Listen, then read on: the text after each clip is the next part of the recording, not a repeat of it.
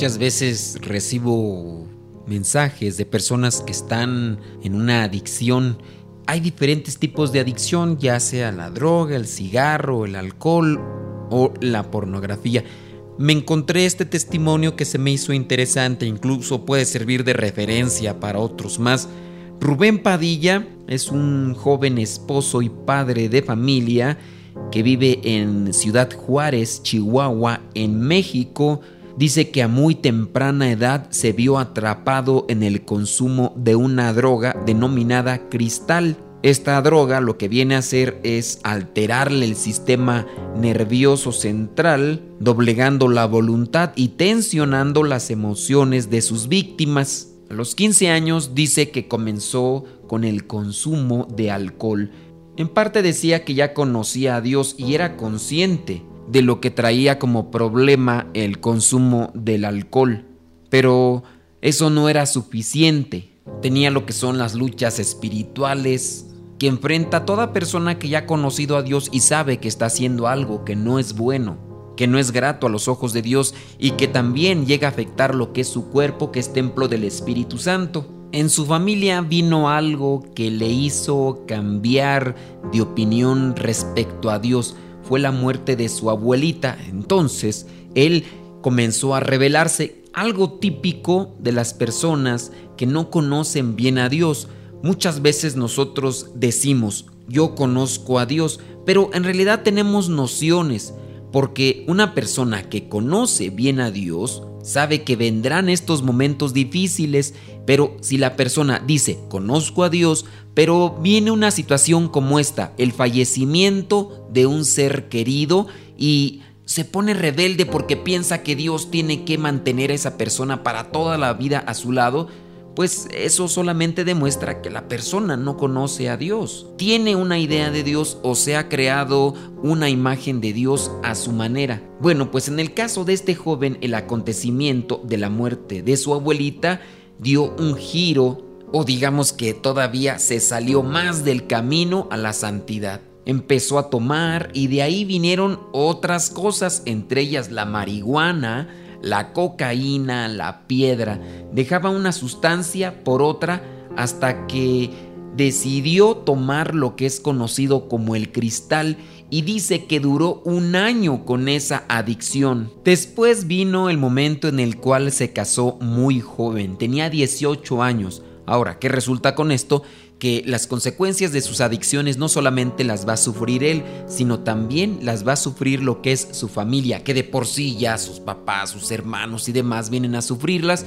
Ahora, cuando él se casa, viene también a cargar sobre esa otra persona las consecuencias de sus adicciones. Este joven dice que se dedicó a atender, entró a procesos de rehabilitación por alcohol, después por marihuana, la segunda ocasión dice por cocaína y piedra, la tercera por vagancia y después por la cuestión del cristal, de la droga del cristal. Dice que con esa última adicción del cristal se sentía morir. Y no solamente eso, sino que también vino a perder muchas cosas que tenía en su vida. Por ejemplo, dice tenía un buen trabajo, tenía visa para cruzar de México a Estados Unidos. Con el paso del tiempo también adelgazó, dice que no dormía, después comenzó a escuchar voces porque se alteran lo que son los sentidos, Sentía que todos estaban en contra de él. En algún momento dice también quiso dejar esa sustancia por todas sus secuelas. Pero como es músico y andaba de tocada en tocada, pues lo que le daba la droga le servía para poderse mantener en esos toquines o en esos lugares cantando, tocando. Otra cosa es que casi regularmente en esos medios es difícil poder salir de una situación de esas si ya se encuentra enganchado. Dice que después de un año de consumir el famoso cristal, perdió algunas piezas dentales, es decir, los dientes, tenía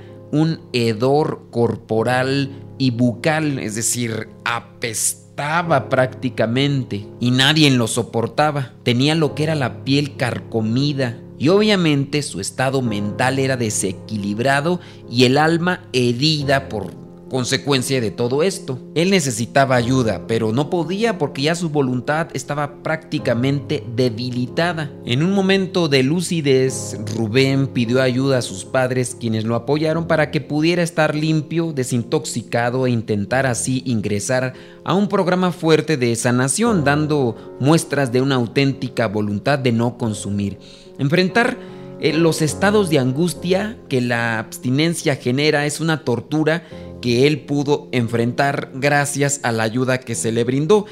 Dice, solo con la ayuda de Dios se puede enfrentar eso. Finalmente, fue llevado a un centro de rehabilitación y al mes, en la primera visita, cuando ya había decidido dejar a su esposa para que fuera feliz, le dieron la noticia de que sería papá.